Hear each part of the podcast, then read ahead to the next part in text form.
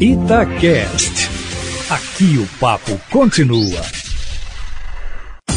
Todo esporte com João Vitor Cirilo. No campo, na quadra, na piscina, no tatame, em todos os lugares. E aqui no Itacast.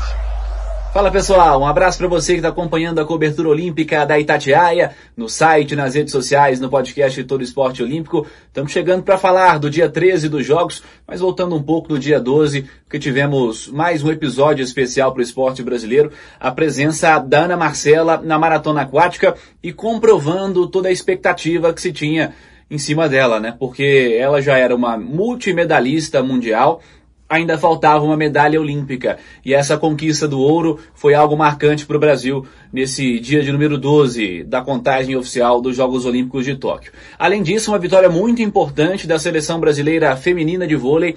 O Brasil saiu em desvantagem contra a Rússia, mas comandado aí pela Gabi, pela Carol Gataz, pela Rosa Maria, que fez um grande jogo também, sendo inserida no confronto. Brasil vencendo a Rússia por 3 sets a 1, tendo pela frente agora a Coreia do Sul, de um conhecido do voleibol mineiro, comandada pelo Stefano Lavarini, ele que construiu uma boa campanha no Minas, foi campeão nacional, campeão da Superliga Feminina de Vôlei, e o Stefano está brilhando também agora à frente da seleção da Coreia do Sul. Brasil e Coreia na próxima madrugada, sem ser agora nesse dia 13, no dia 14, duelo semifinal do voleibol feminino. Tivemos também um destaque negativo o Alisson e o Álvaro foram eliminados no vôlei de praia.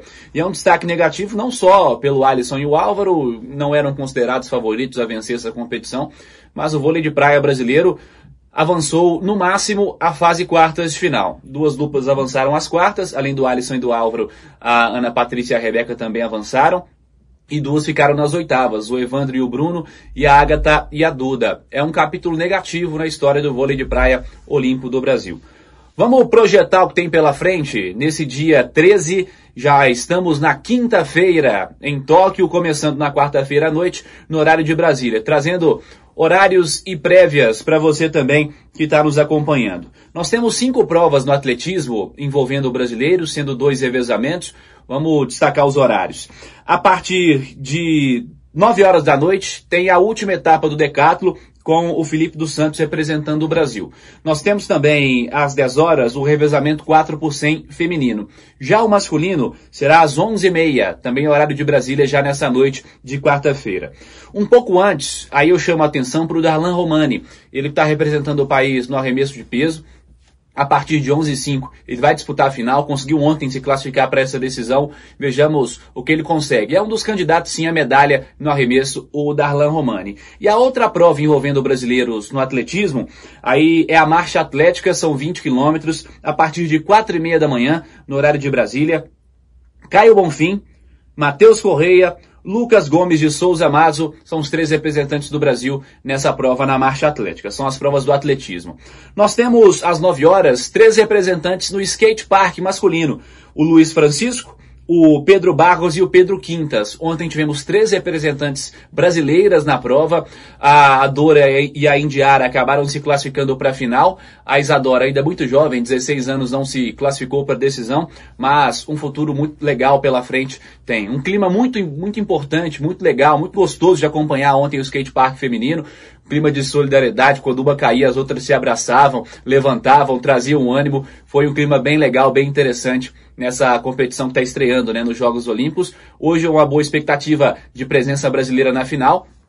Ontem tivemos duas presenças, elas terminaram em sétimo e oitavo, os dois últimos lugares entre as que se classificaram, mas um, na prévia né, já não era imaginado também, as japonesas vinham muito fortes, além da Sky Brown, uma britânica que conquistou também uma medalha de bronze, muito importante a participação dela no skate, ela teve uma lesão muito séria, uma queda muito feia que ela sofreu anos atrás, se recuperou e agora conquista medalha olímpica também.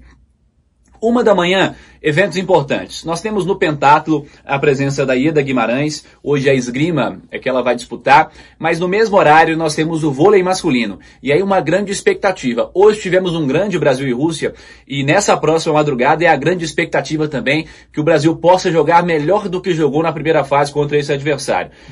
Não funcionou o ataque, muitas irregularidades na linha ofensiva, O Bruno também não foi bem. E hoje é o que a gente espera que pelo menos dois dos quatro que não foram tão bem, o Wallace, o Lucarelli, o Leal, o Bruno, que não se apresentaram da melhor maneira, que hoje eles estejam bem, que o Brasil faça um jogo melhor contra a Rússia e possa se classificar para a decisão do vôlei masculino. Uma da manhã, já na madrugada de quinta-feira, é a disputa do Brasil nesta competição. Para chegar à decisão, garantir uma medalha e defender o ouro conquistado na Rio 2016. 2 e 15, falando em medalha, ela já tem medalha garantida. A Bia Ferreira tem um duelo Brasil e Finlândia no boxe. A Bia é encarada como favorita na sua categoria. Esperamos que ela vença a prova e vá disputar ouro. Mas se ela for derrotada, já tem um bronze garantido para o Brasil, a Bia Ferreira. E a outra prova do dia também é no boxe, com o Herbert Conceição, o Herbert Conceição Souza, também já está com medalha garantida, já com bronze garantido, semifinal duelo Brasil e Rússia, ou Brasil e Comitê Olímpico Russo, como você preferir. 3 horas e 18 minutos da manhã, essas duas lutas também do boxe vão chamar a atenção do Brasil na próxima madrugada, além do voleibol e evidentemente, nós temos essa estreia masculina no skate park. A você que está conosco, já estamos na reta final dos Jogos Olímpicos, mais medalhas importantes para sair. O Brasil em busca do seu recorde, que foi de 19 medalhas conquistadas na Rio 2016. A gente vai contando essa história ao longo dos dias. Aqui nas redes sociais, no site e no podcast de Todo Esporte Olímpico. A você que nos acompanha, um abraço e até amanhã. Você ouviu Todo Esporte com João Vitor Cirilo. Seu esporte preferido passado a limpo.